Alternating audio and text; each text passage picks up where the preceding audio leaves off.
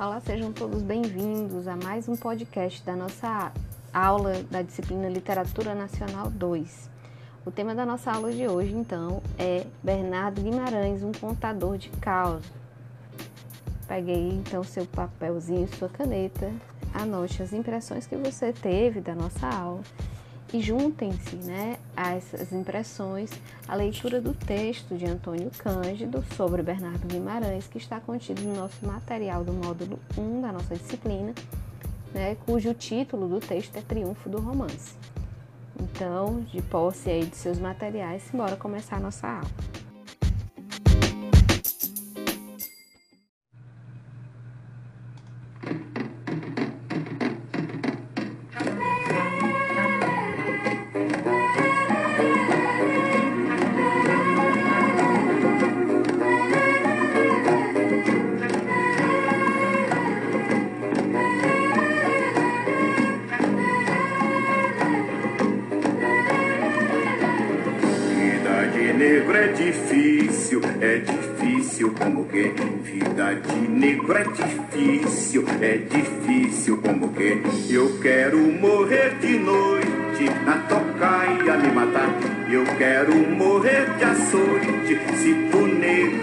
Deixar. Vida de negro é difícil.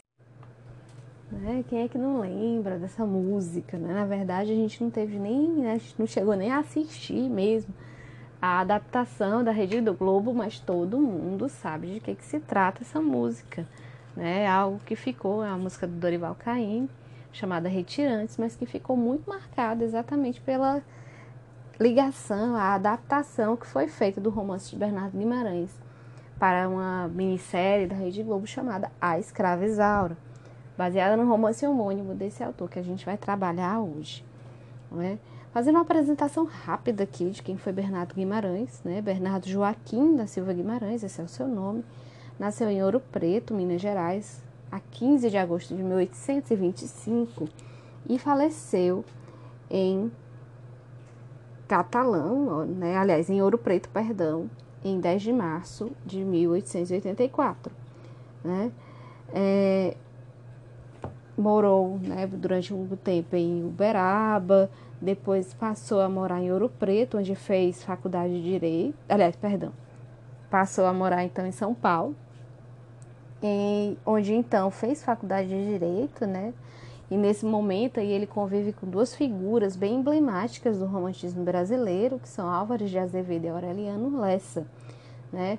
Com os quais ele participa da Sociedade Epicureia, uma sociedade que pretendia reeditar em São Paulo a boemia byroniana.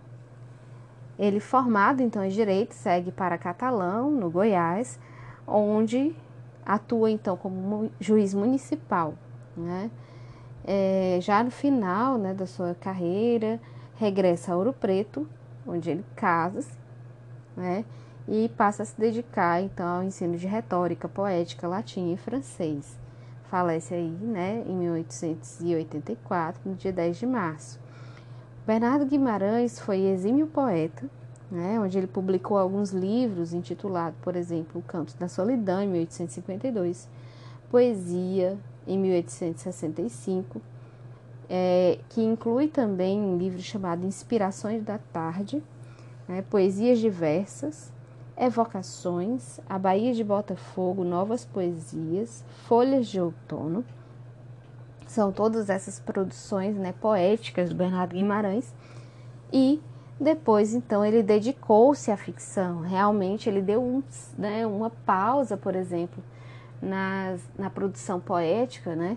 E passa, então, a se dedicar à ficção, em que ele é, publica algumas obras né, bem conhecidas, como O Ermitão de Bunquem, Lendas e Romances, dos quais, por exemplo, a gente vai tirar o texto da nossa próxima aula, O Seminarista, História e Tradições da Província de Minas Gerais, O Garimpeiro, O Índio Afonso, né, uma das outras obras da, da, da de temática ficcional, né, de temática indianista do nosso romantismo, a conhecida Escrava Isaura, Maurício, ou os paulistas em São João del Rei, a Ilha Maldita, O Pão de Ouro, que é um romance é, fantástico, é, Rosaura Enjeitada, o seu único romance urbano. Né?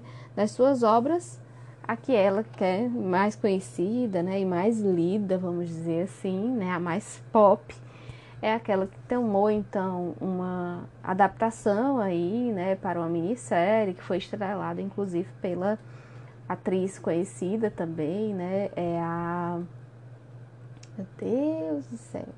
Esqueci o nome da atriz que fez a escravizaura. Lucélia Santos, ela mesma, né? Então, teve já outras adaptações para o cinema, por exemplo. E aí, uma das que ficaram mais conhecidas, né, foram, foi essa adaptação que foi feita, então, pela Rede Globo de televisão. É, a Escravizaura já não é um dos melhores romances de Bernardo Guimarães, mas foi aquele que ficou mais popularmente conhecido, né, e sobre os quais a gente, e sobre o qual a gente ainda ouve ecos, né, por exemplo, da estética de, é, trabalhada, a estética romântica trabalhada por Bernardo Guimarães em A Escrava Isaura, que passa então a né, figurar no nosso imaginário e, enfim, né, acabou popularizando, sendo popularizado também por essa é, releitura televisiva, um folhetim né, televisivo. Bernardo Guimarães é tido por Antônio Cândido como um contador de casos. E sobre isso a gente vai falar então mais aprofundar, né, mais aprofundadamente na aula, nossa aula síncrona sobre então, né, um conto chamado A Dança dos Ossos, em que a gente vai perceber, por exemplo, várias técnicas de contação de histórias, por exemplo, que são utilizadas por Bernardo Guimarães para a caracterização do ambiente, para a, a, a mudança de foco narrativo, é, características que, a, somadas aos, a, a, estética romântica, então trabalhada nesses, tanto nessa, no caso da ficção, né, na escravizaura, no seminarista, etc., como no caso do conto, acabam então é, sendo destacadas né, na produção de Bernardo Guimarães. Obviamente que a gente vê, por exemplo, que né, é, a, a obra de Bernardo Guimarães não é tão, vamos dizer assim, expressiva do romantismo quanto a de José de Alencar, por exemplo, né? E como as de outros ficcionistas românticos. Porém, né, é, sua obra já prenunciava, vamos dizer assim, o que a gente vai ver sendo melhor trabalhado pela estética naturalista e pela estética romântica. Ou, perdão, pela estética realista. Para Antônio Cândido, por exemplo, as histórias né, contadas por Bernardo Guimarães é, tem um quê né, de, de histórias do interior, né, aquelas histórias que são é, contadas, por exemplo, nas viagens ao interior né, do Brasil, no sertão, é, as quais, por exemplo, o próprio Antônio Cândido vai chamar então de uma boa prosa da roça, né, cadenciada pelo fumo de rolo que vai caindo no côncavo da mão ou pela marcha das bestas de viagem sem outro ritmo além dos que lhes imprime à disposição de narrar sadiamente, com simplicidade, o fruto de uma pitoresca experiência humana e artística. Então percebe-se que a obra de Bernardo Guimarães ela é bem pontuada né, por esse quê de prosa, esse quê de contação de causa. E isso a gente já também já percebe um, um, um pouco mais em obras como O Ermitão do Muquem, né? que é uma história contada em quatro pousos por um companheiro de jornada, e quase todos os outros livros né, não deixam de apresentar essa tonalidade aí, como o, romance, como o próprio Antônio Cândido fala, de conversa de rancho. Porém, é uma conversa de rancho bem floreada, né, ao gosto mesmo do romantismo. É, ele incluído aí no que a gente vai chamar de segunda geração romântica, né, o Bernardo Guimarães passa de poeta a ficcionista. Então a gente percebe essa evolução da, da prosa de Bernardo Guimarães quando a gente, ou, por exemplo, lê né, a Orgia dos Doentes e passa então ver essa transformação desse romancista que é, constrói o espaço né, com olhos muito voltados para o pitoresco da natureza. Então a gente percebe aí é, é, um Bernardo Guimarães muito preocupado com a descrição do, da paisagem, com a descrição daquilo que ele observa. Algo que nos prenuncia, por exemplo, aquela descrição minuciosa da paisagem, do ambiente, que a gente vai perceber em narrativas é, de tons realistas. Né? Por exemplo, é, a paisagem urbana do, de São Paulo, né, em que a gente vê, por exemplo, aí figurar né, nesse, nesse romance figuras né, como Álvares de Azevedo, é, é Rosaura, né? Rosaura é, é, esse romance. E a escrava Isaura, que então pega então a paisagem né, do interior do Rio de Janeiro, né, Campos, que seria essa cidade, e o Pão de Ouro, que traz então a paisagem do Amazonas. Né, todas essas paisagens são, mesmo que né, não, não observadas é, presencialmente pelo Bernardo Guimarães, elas são pintadas né, aos olhos do romancista, o que não vai nos distanciar, por exemplo, de uma idealização dessa paisagem. E a idealização, ela não para só na paisagem. Né? Essa idealização romântica, que é característica dessa estética, algo que a gente já percebe, por exemplo, na Iracema de José de Alencar, a gente vai ver isso, essa idealização voltada então para a figura, por exemplo, da Isaura, né, a escrava branca, letrada, né, vamos dizer assim, é, é, que destoa completamente, vamos dizer assim, de uma fidelidade à realidade. Né? Apesar de trazer aí né, à tona o, o, o tema da, da abolição da escravatura, né, os ideais republicanos já presentes, né, que já, já nos denuncia, por exemplo, um pouco a o próprio pensamento do Bernardo Guimarães sobre esses temas. Porém, né, é, essa idealização ainda permanece, o que não nos permite, por exemplo, a gente é, é ter um contato, vamos dizer assim, mais realista com esse tema da escravidão. Ainda mais porque esse tema ele é remontado historicamente pelo Bernardo Guimarães, não trazendo, por exemplo, as problemáticas atuais da da, dos efeitos da escravidão ainda na sociedade do século XIX. Tanto é que, por exemplo, a escrava Isaura é uma história contada meio século, né? Uma história contada meio século depois. Então, é, remonta, por exemplo, o reinado de Dom Pedro é, é II, né? Ou é Dom Pedro I? Acho que é Dom Pedro I. Remonta o, o reinado de Dom Pedro I, né? Então, já distancia muito temporalmente, o que perde, por exemplo, a força de, de um conteúdo mais panfletário, vamos dizer assim, de A Escrava Isaura.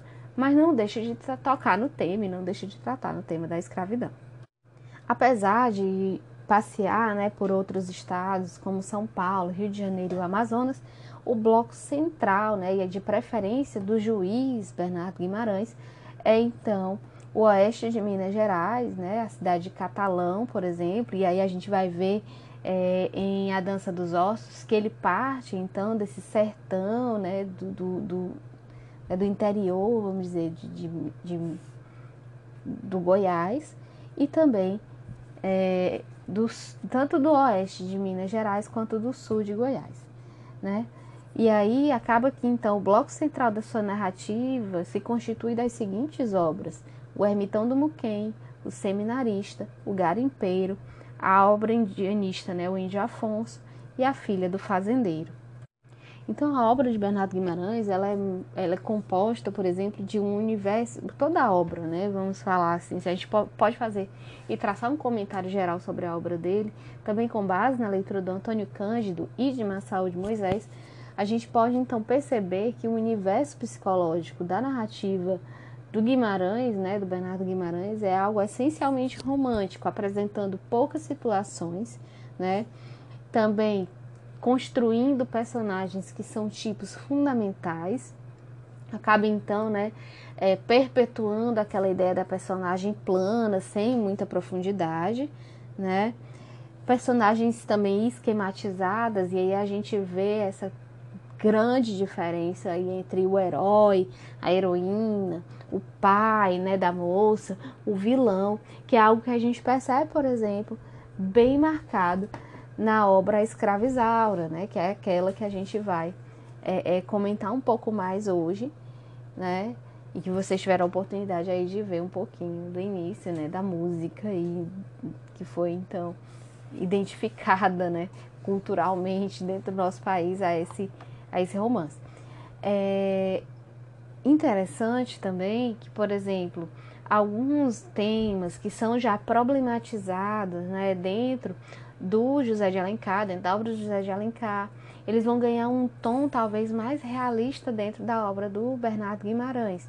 O que, como eu falei para vocês anteriormente, denuncia um pouco daquilo que o próprio Bernardo Guimarães pensava. Por exemplo, é, trazia um pouco dos seus ideais abolicionistas, dos seus ideais republicanos, algo que a gente já vê no discurso da escravizaura e também, sobretudo, no discurso do é, seminarista. Né? O Antônio Cândido, inclusive, chega a comparar o seminarista do Bernardo Guimarães com o Eurico Presbítero, né, obra e, é, exemplar do romantismo português de Alexandre Herculano, e também é, fica aí, vamos dizer assim, o seminarista fica entre né, o Eurico Presbítero de, de Alexandre Herculano e o, é, pri, na verdade, o, o crime do Padre Amaro do Essa de Queiroz.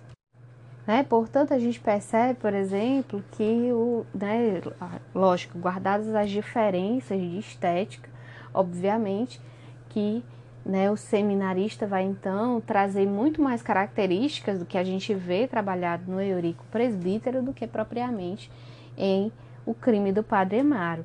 Porém, né, depois mais para frente a gente vai né, fala, fazer, falar um pouquinho dessa, dessa problemática aí relacionada às, às impressões, vamos dizer assim, entre o espírito e a carne, que é uma dualidade que a gente percebe em algumas obras do Bernardo Guimarães e que já prenunciam, por exemplo, trabalhos como os de Aloysio Azevedo e é, Júlio, Júlio, eu só quero falar Júlio Diniz, mas é o Júlio do romance A Carne. Agora eu estou esquecendo o nome do homem, mas é o Júlio.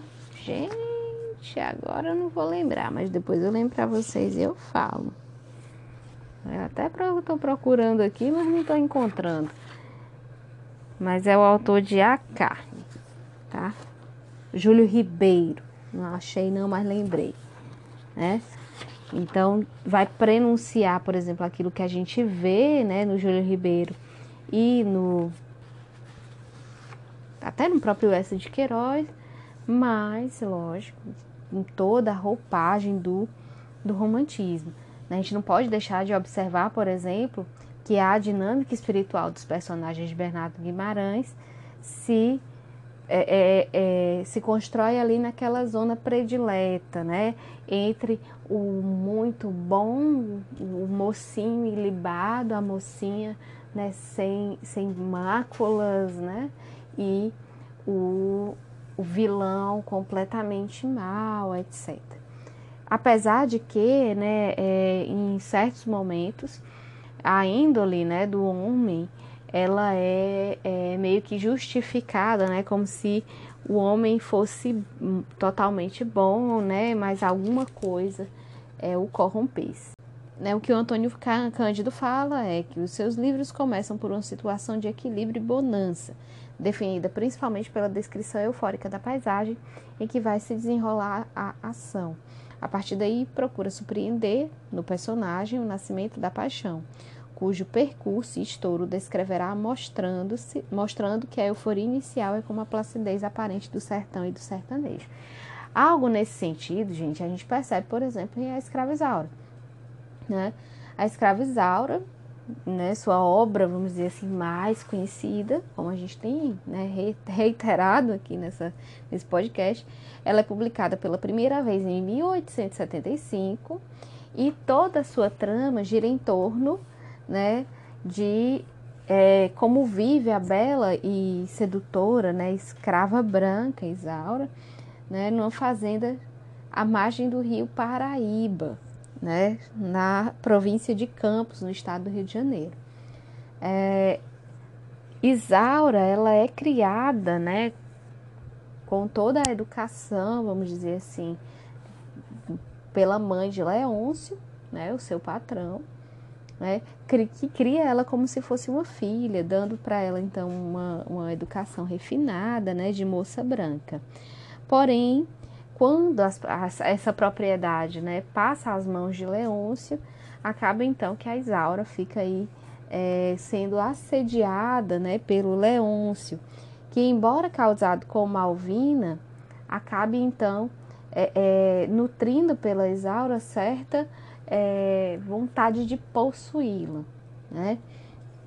E aí, é, a Malvina, ainda, mesmo que dedique a mesma é, vamos dizer, a mesma, o mesmo cuidado que a sogra dela tinha com a Isaura, ao descobrir então né, essa inclinação e essa quase que, que obsessão do Leôncio mesmo pela Isaura, acaba então abandonando o marido, voltando para a corte né, do Rio de Janeiro, para a capital, na época não era capital, chamava corte, né, e acaba deixando então a Isaura né, é, a, a mercê, vamos dizer assim, dos desmandos de Leôncio. Né? Isaura acaba então é, ficando em uma situação muito penosa, né? subjugada ali, a cativa às vontades do Leôncio, mas ela consegue fugir com seu pai, um ex-feitor da fazenda, para o Recife. Em Recife, ela conhece então Álvaro, né, o seu, vamos dizer assim, o seu par romântico, é, um homem rico e de ideais republicanos de quem ela né, com quem ela se apaixona e tudo mais, começa então a viver um romance, né?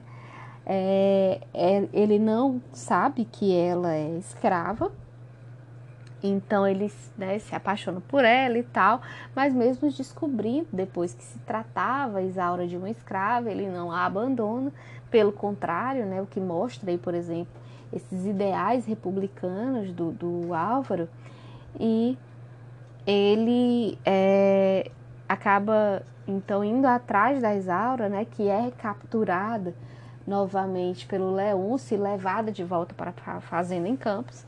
E aí o final, né, da, da, do desfecho, vamos dizer assim, da escrava Isaura é um desfecho bem esperançoso, bem a cara do, do romantismo mesmo, né, em que tudo se resolve idealmente, né, o, a, a Isaura consegue então né, apesar de todo o sofrimento que ela passa, né, por essa perseguição do Leôncio, ela acaba então nos braços de seu amor, né, do Álvaro, que então, é, por ser um homem muito rico, compra toda, todas as propriedades do Leôncio, né, que está em, em situação, vamos dizer assim, de falência.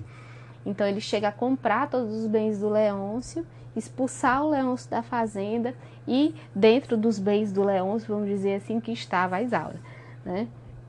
Então Leôncio perde Isaura, fica completamente transtornado, né? Porque ele perde todas as posses dele, inclusive aquela posse, né, da sua obsessão, que é a própria Isaura, e ao final, né, do romance o Leôncio, vou dizer que é spoiler, alerta de spoiler para quem quiser ler a Escrava Isaura né? O Leôncio se mata, né?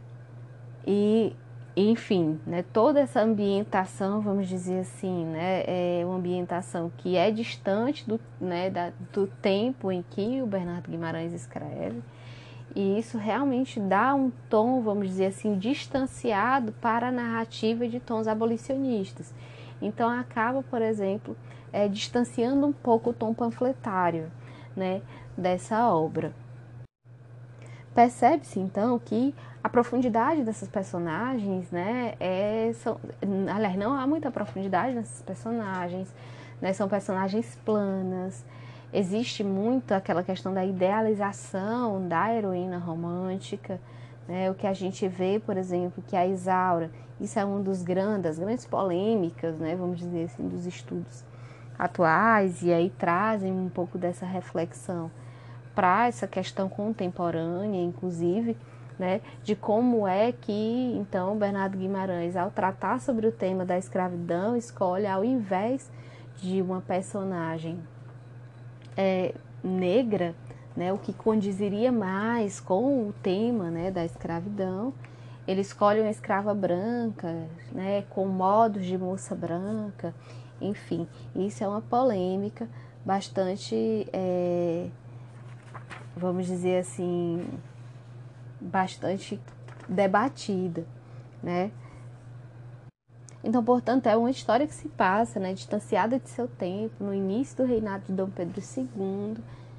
É, e aí, quando ela vai descrever né, a, a, a Isaura, ele descreve é, de uma maneira a, a, exaltar, por exemplo, os traços brancos, né, a idealização dessa mulher, é, vamos dizer assim, é, é, é elevada a exaltar, por exemplo, essas características, né? Por exemplo, abre aspas, trazendo aqui um pouquinho, né, uma citação da obra. Quando ele fala, vai descrever a Isaura, ele diz o seguinte: A tez é como o marfim do teclado, alva que não deslumbra, né? É uma figura, vamos dizer assim, é superior né, à da figura com que ela se emparelha, que seria então a Malvina, né, que é a mulher do Leôncio.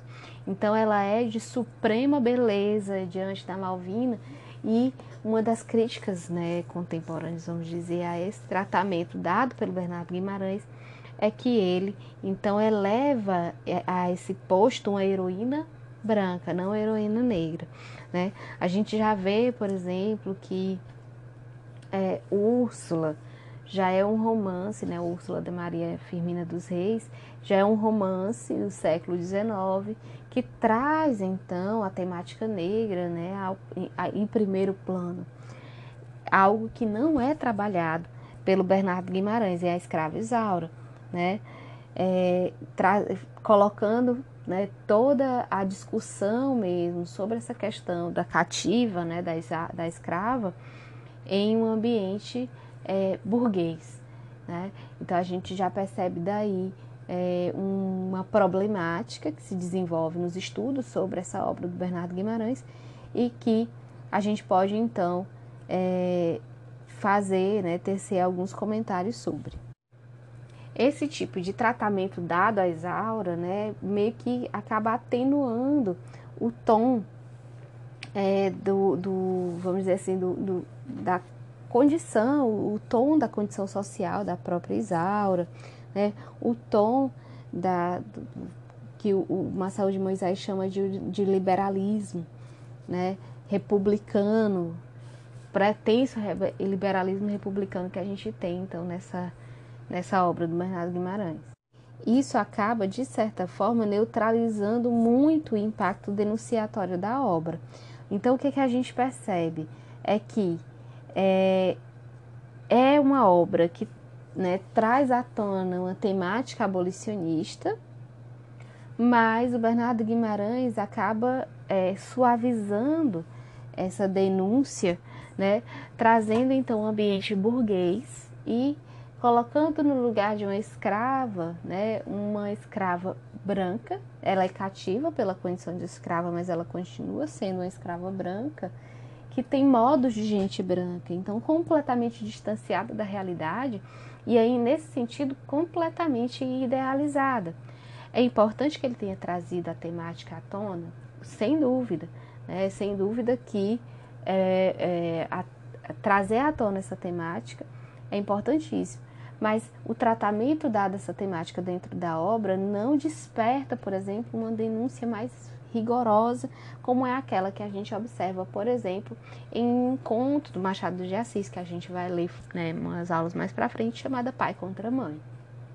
Né? Esse conto do Machado de Assis ele é muito mais contundente em relação a essa temática abolicionista.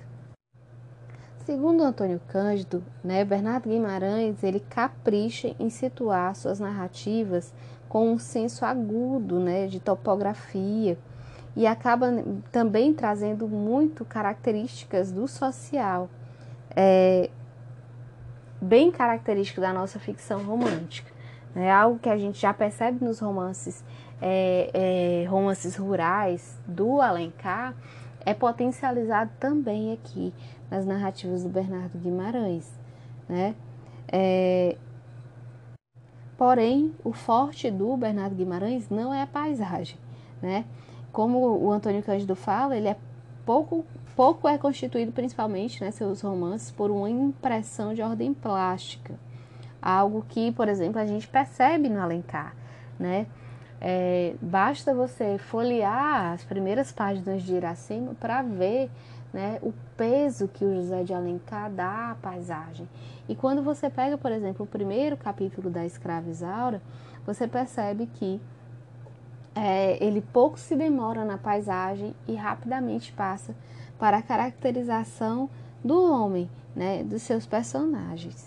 Então, o exótico não está em primeiro plano. Né? O que está em primeiro plano na narrativa do Bernardo Guimarães, como o Antônio Cândido fala, é a natureza trabalhada pelo homem. Né? A natureza em que se ajustam a casa, o caminho, a roça. Algo que a gente já percebe, por exemplo, na introdução, né, no primeiro capítulo de A Escravizada, do qual eu vou ler aqui um pedacinho para vocês. Abre aspas. Era nos primeiros anos do reinado do senhor Dom Pedro II, no fértil e opulento município de Campos de Goitacazes, à margem do Paraíba, a pouca distância da vila de Campos, havia uma linda e magnífica fazenda. Fecha aspas. Percebam que ele não fechou muito o tema na paisagem, né? Algo que está compondo o ambiente são é, é, localizações, né? É, a localização que é, é, Campos de Goitacazes, à margem do Paraíba, distanciando um pouco da vila de Campos, havia o quê? Uma linda e magnífica fazenda. Então, o foco da narração, né? esse foco, vamos dizer assim, a câmera, né? O olhar do narrador, ele vai logo então para as construções, né? Para a fazenda. E aí ele continua, abre aspas. Era um edifício de harmoniosas proporções, vasto e luxuoso, situado em aprazível vargedo, ao sopé de elevadas colinas cobertas de mata, em parte devastada pelo machado do lavrador.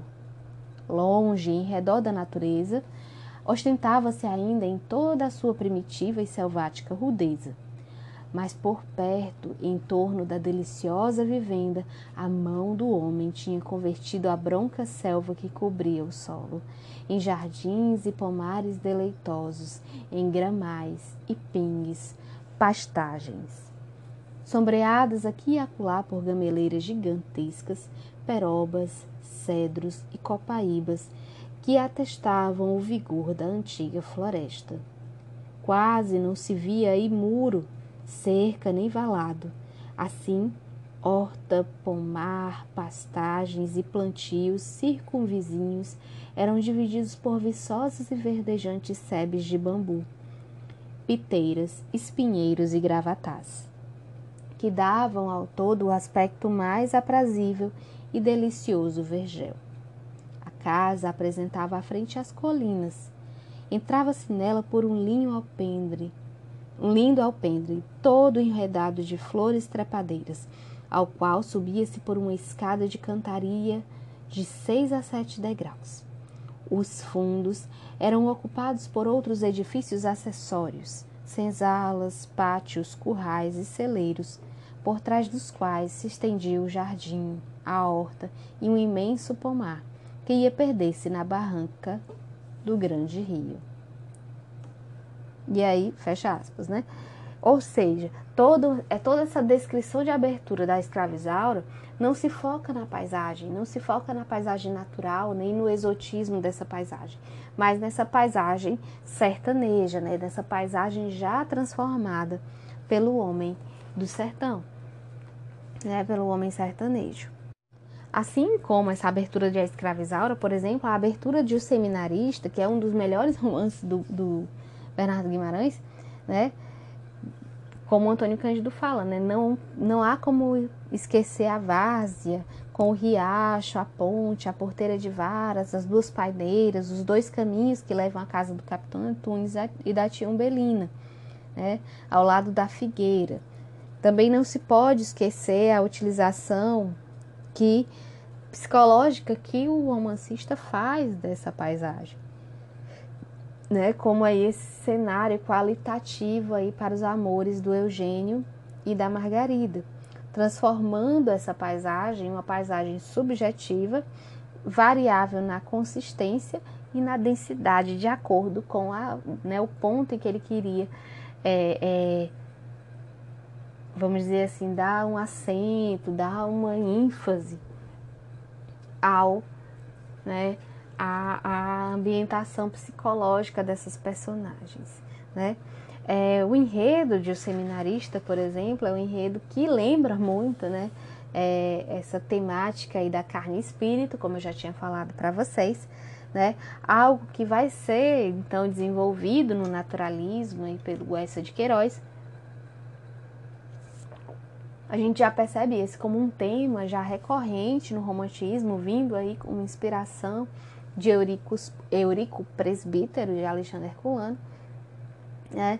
O seminarista traz então o tema né, é, da, do celibato, vamos dizer assim, e uma crítica do próprio Bernardo Guimarães a esse celibato é, em relação aos, né, aos padres, aos seminaristas. É, o Eugênio, ele fica aí entre né, a, a vocação religiosa e também o seu amor por Margarida, né? Os dois se equivalem muitas vezes, até que, né, tragicamente, a, a Margarida morre e aí ele se volta então para a sua outra vocação, que seria, né, a, são duas vocações, uma é amar a Margarida, a outra é seguir os caminhos religiosos, né? E toda essa tensão aí se constrói, né, dentro de é, o seminarista. E o que é interessante em relação a isso é a descrição que ele faz das mulheres né, dentro da sua obra. Perceba, por exemplo, que a escrava Isaura, né, a Isaura, ela é sempre pintada como uma mulher sedutora, né, uma mulher bonita e sedutora.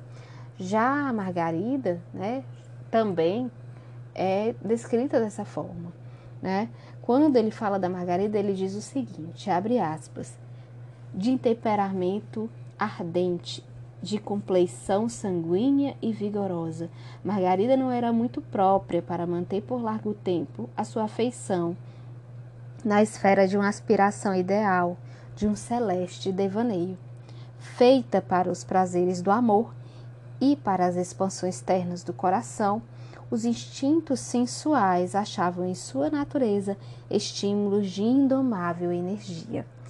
Né? Fecha aspas. Essa é a maneira como ele descreve a, né, como o narrador descreve a heroína de um seminarista, chamada né, Margarida.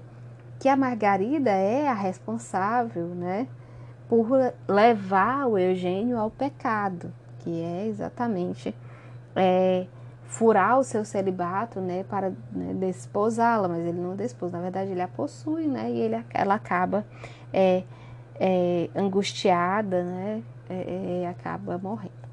Bem, é, em A Filha do Fazendeiro também, né, é, é esse tipo de,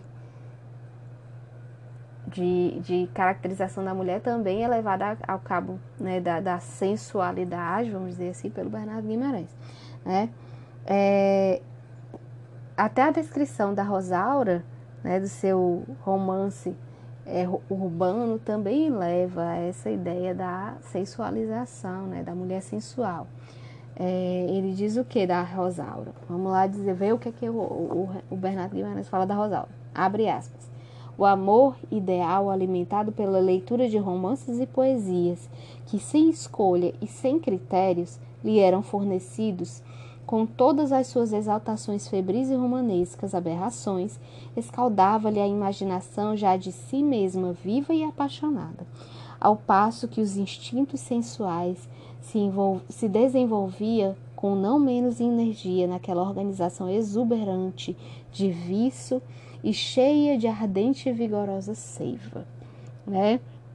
Acaba colidindo aí um pouco também com os ideais românticos, né, com os padrões românticos daquela mulher pura, casta, né, que a gente encontra, por exemplo, quase uma Nossa Senhora, né, que a gente encontra na Ceci do Guarani, né, na Iracema, que não é pintada, por exemplo, com essa sensualidade. Até mesmo a própria Lucíula, ela precisa né, é, é ser colocada em uma outra posição para que ela seja então caracterizada como essa mulher fatal, né? Algo que não acontece, por exemplo, com a Aurélia, né, de senhora.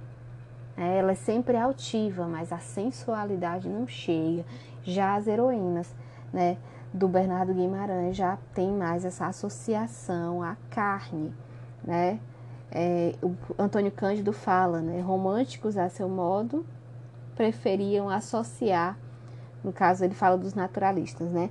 A carne, as formas pecaminosas de amor, as taras ou a personagem de pouca respeitabilidade moral. No caso de Bernardo Guimarães, graças à visão natural que ele imprime tanta saúde à sua obra, é, a carne acaba se tornando um componente normal e necessário. Embora né, ele encare de preferência essa ideia da carne em situações anormais do ponto de vista social.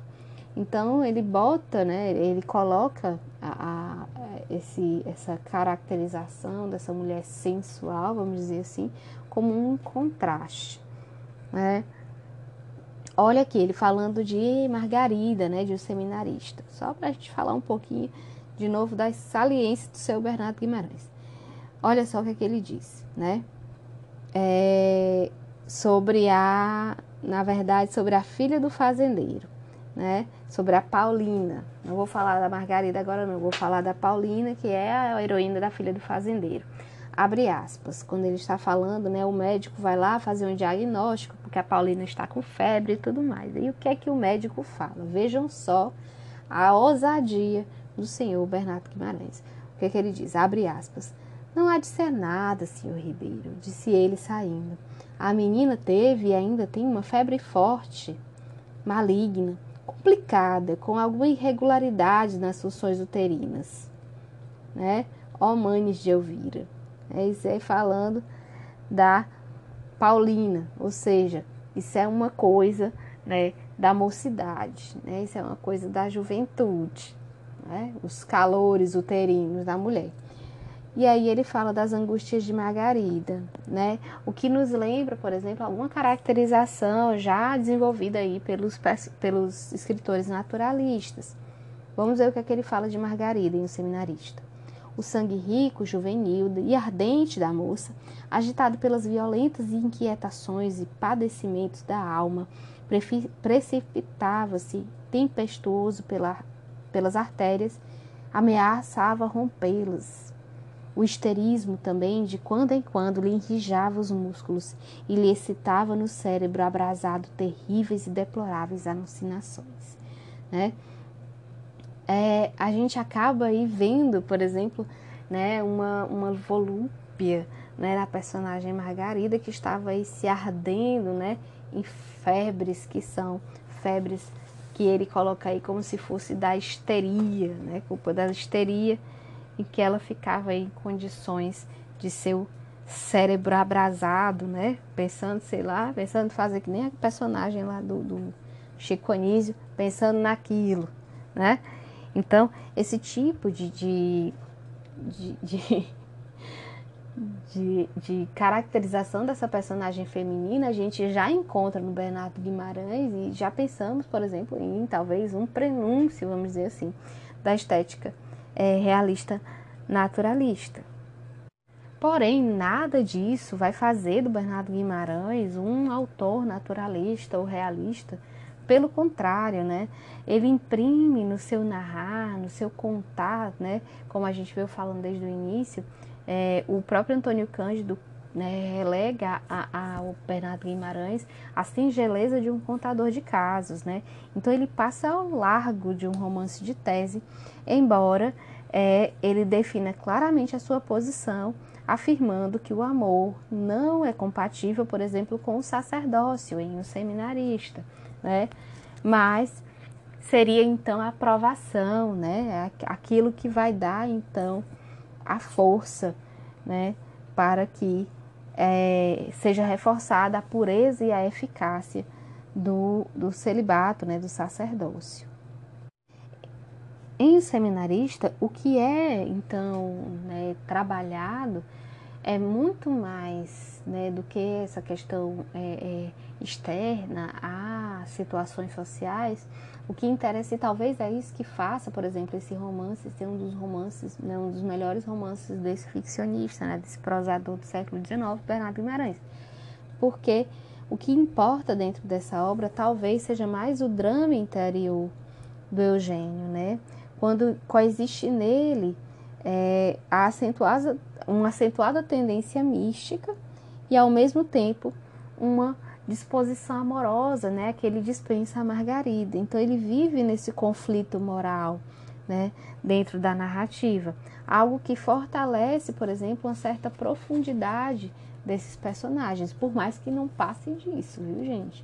Né? Não há uma problematização, por exemplo, desses personagens ao ponto de fazerem deles personagens arredondados ou complexos.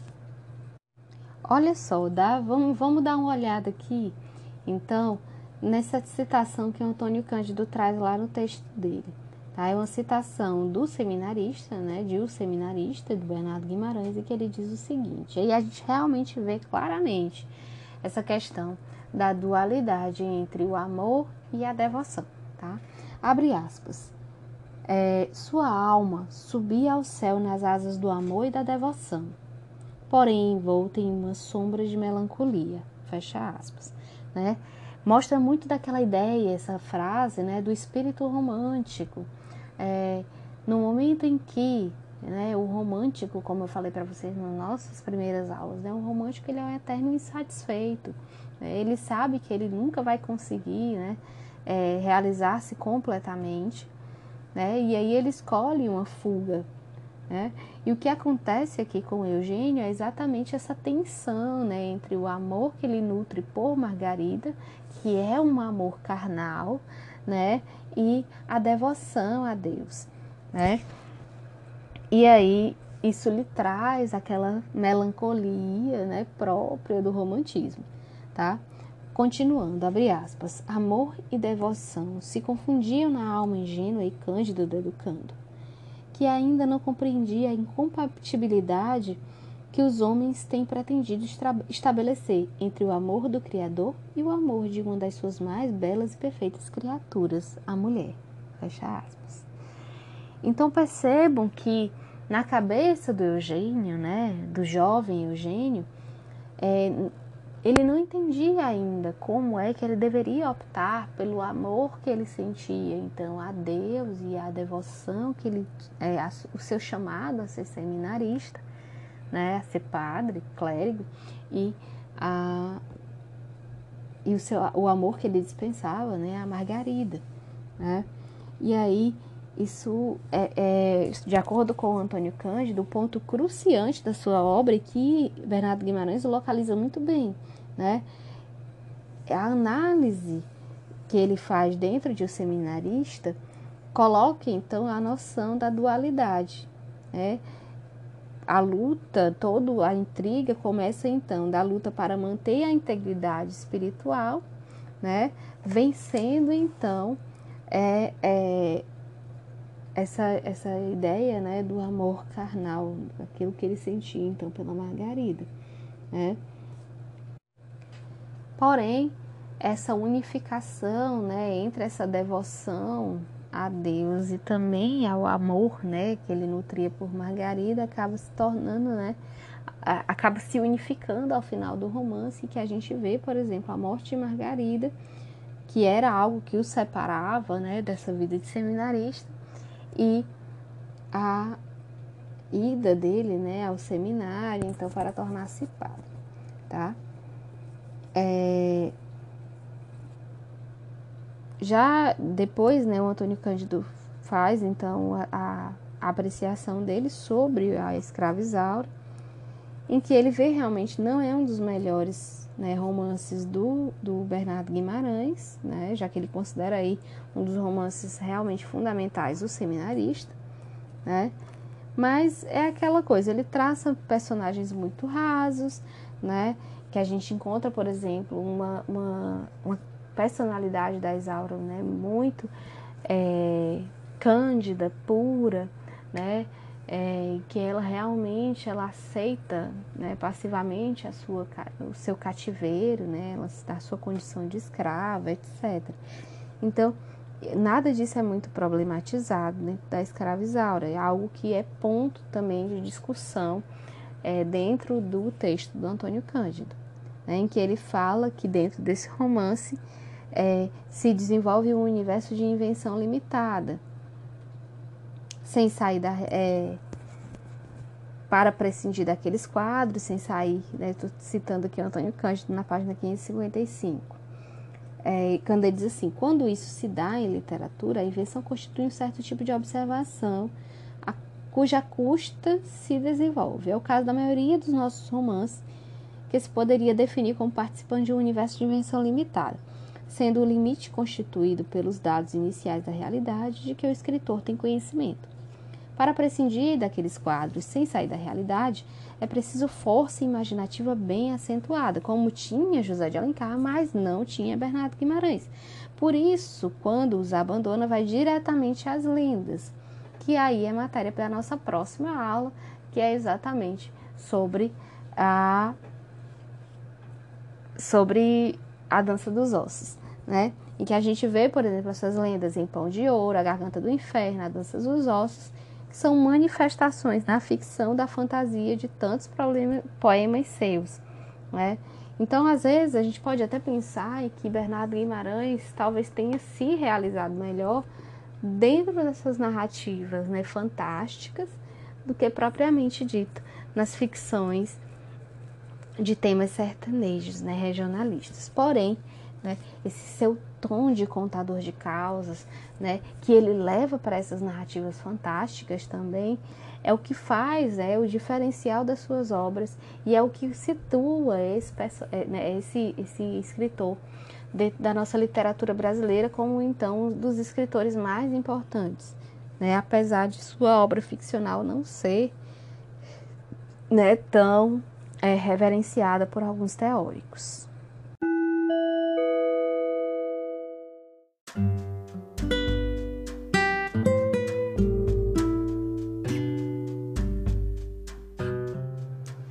É isso, meus queridos. Eu espero que vocês tenham gostado da nossa aula de hoje. É, quaisquer dúvidas, pode né, chamar pelo WhatsApp, pode mandar e-mails, comunicar comigo, né, que a gente resolve. É, faça uma leitura do texto, tá?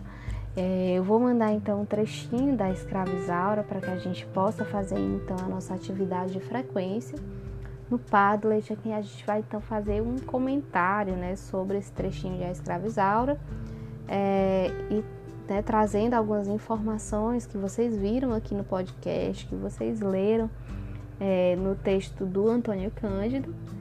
E, enfim, espero que vocês tenham gostado e que vocês aproveitem esse conteúdo, tá bom? Um forte abraço a todos e até a próxima aula.